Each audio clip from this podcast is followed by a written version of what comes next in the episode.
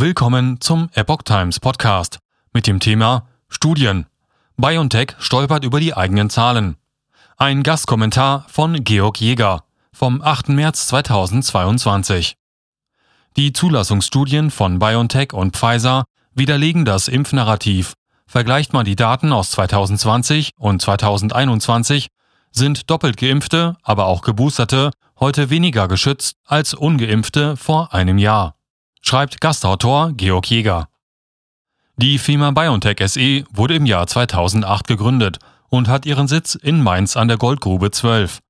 Der rasante Aufstieg des auf Immuntherapien fokussierten Unternehmens begann im Jahr 2019 mit dem Einstieg der Bill und Melinda Gates Stiftung. Auch die Kooperation mit dem Pharma-Riesen Pfizer sollte sich bald auszahlen. So konnte BioNTech im Oktober 2019 seine Aufnahme in die US-Technologiebörse Nasdaq feiern. Trotz starker Partner verzeichnete BioNTech SE noch einen Konzernverlust von 179,1 Millionen Euro im Geschäftsjahr 2019. Doch SARS-CoV-2 sollte im Jahr 2020 für BioNTech die finanzielle Wende einläuten. BioNTech warf sich mit Lichtgeschwindigkeit in die Entwicklung eines mRNA-Impfstoffs gegen Covid-19 nachdem die Gates Stiftung im Jahr 2019 das Augenmerk der Mainzer Firma auf die Behandlung von Infektionskrankheiten gelenkt hatte. Krankheitsverläufe nach BioNTech-Impfung insgesamt seltener, aber häufig schwer. Die klinischen Studien der Phase 3 des Produktionskandidaten BNT 162b2 Comenity wurden im New England Journal of Medicine am 31. Dezember 2020 veröffentlicht die Studie sei mit 43.448 Teilnehmerinnen und Teilnehmern durchgeführt worden. Hiervon seien 21.720 mit dem Impfstoff und 21.728 mit einem Placebo behandelt worden, wobei die Beschaffenheit dieses Placebos bislang unbekannt ist. Von den Teilnehmern der Studie bekamen acht in der Impfgruppe und 162 in der Placebo-Gruppe in einem Abstand von sieben Tagen bis zu zweieinhalb Monaten Covid-19-Symptome und ein positives Testergebnis, waren also symptomatisch positiv. Asymptomatische Fälle wurden weder erfasst noch in den Studienergebnissen erwähnt. Die registrierten Fälle entsprechen einer Erkrankungswahrscheinlichkeit von 0,04 Prozent bei den Geimpften und 0,75 Prozent bei den Nichtgeimpften. Lediglich aus diesen Zahlen, dem Anteil der Erkrankten in beiden Gruppen, wurde eine 95-prozentige relative Impfeffektivität abgeleitet.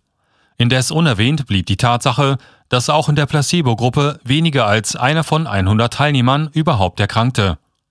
Nach der ersten Impfdosis erkrankten zehn Personen schwer an Covid-19, davon eine Person in der Impfstoffgruppe.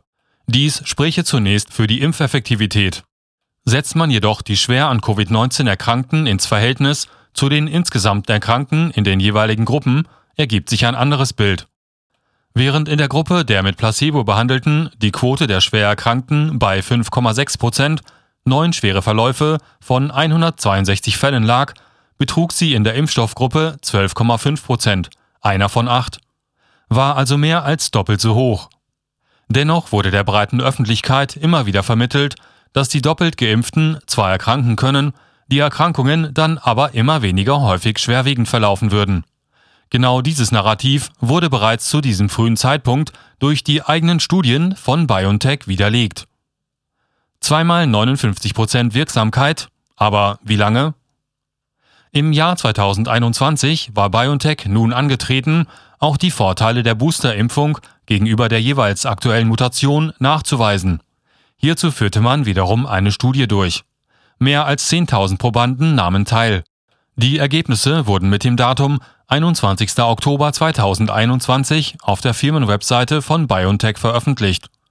Von den Teilnehmern bekam etwa die Hälfte die Boosterimpfung mit BNT 162b2 und die andere Hälfte ein Placebo gespritzt. Wie angesichts der ersten Studie erwartet worden war, lag die Erkrankungshäufigkeit für Covid-19 bei den nur doppelt geimpften deutlich höher als bei den dreimal geimpften, 109 Fälle gegenüber 5 Fällen. Der Abstand zur zweiten Impfung lag im Median bei 11 Monaten. Wieder kommt BioNTech im Ergebnis seiner Studie zu einer relativen Wirksamkeit des Impfstoffs BNT 162b2 von 95 Prozent. Bei diesen Zahlen lohnt es sich jedoch genauer hinzuschauen. Denn bis heute ist nicht bekannt, wie lange eine Corona-Impfung schützt. Die Europäische Arzneimittelagentur EMA schreibt dazu auf ihrer Webseite, Derzeit ist nicht bekannt, wie lange der Schutz durch Comanity anhält. Die Studienteilnehmer werden noch weitere zwei Jahre beobachtet, damit weitere Erkenntnisse über die Dauer der Schutzwirkung gewonnen werden können. Je öfter geimpft, desto schlechter das Immunsystem. Erkranken die doppelt geimpften in der Zulassungsstudie aus dem Jahr 2020 mit einer Wahrscheinlichkeit von 0,04 Prozent, stieg binnen etwa elf Monaten die Erkrankungswahrscheinlichkeit der nun nur doppelt geimpften auf 2,18 Prozent. Dies bedeutet erschreckenderweise eine Erhöhung auf das 55-fache oder 5450 Prozent. Erweitert man den Vergleich um die ungeimpften aus der ersten Studie, wird die Sache noch absurder. Die Häufigkeit der Covid-19-Erkrankungen lag bei den doppelten Geimpften 2021 etwa dreimal so hoch wie bei den Nichtgeimpften 2020. Letzte erkrankten, laut Test und Symptome, in der ursprünglichen Studie zu 0,75 Prozent. Das bedeutet, dass sich mit der Impfung innerhalb eines knappen Jahres die Erkrankungshäufigkeit nicht nur dramatisch erhöht hatte, sondern selbst der scheinbare Vorteil gegenüber den damals ungeimpften plötzlich sich ins Gegenteil verkehrt hatte. Mit anderen Worten, ein Jahr nach der Impfung waren die Teilnehmer schlechter geschützt als ohne Impfung. Und selbst bei den jeweils frisch geimpften ergibt sich gegenüber 2020 eine signifikante Erhöhung der Erkrankungshäufigkeit für Covid-19. Während doppelt geimpfte 2020 zu 0,04 Prozent erkrankten, waren es bei geboosterten 2021 bereits 0,1 Prozent. Damit liegt der Wert beim zweieinhalbfachen.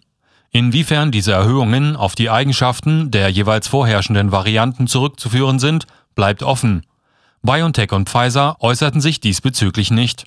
Sollten die Impfungen dazu bestimmt gewesen sein, das Risiko für Ansteckungen oder schwere Verläufe bei Covid-19-Erkrankungen signifikant zu verringern, so ist laut der eigenen Studien von BioNTech das Gegenteil der Fall.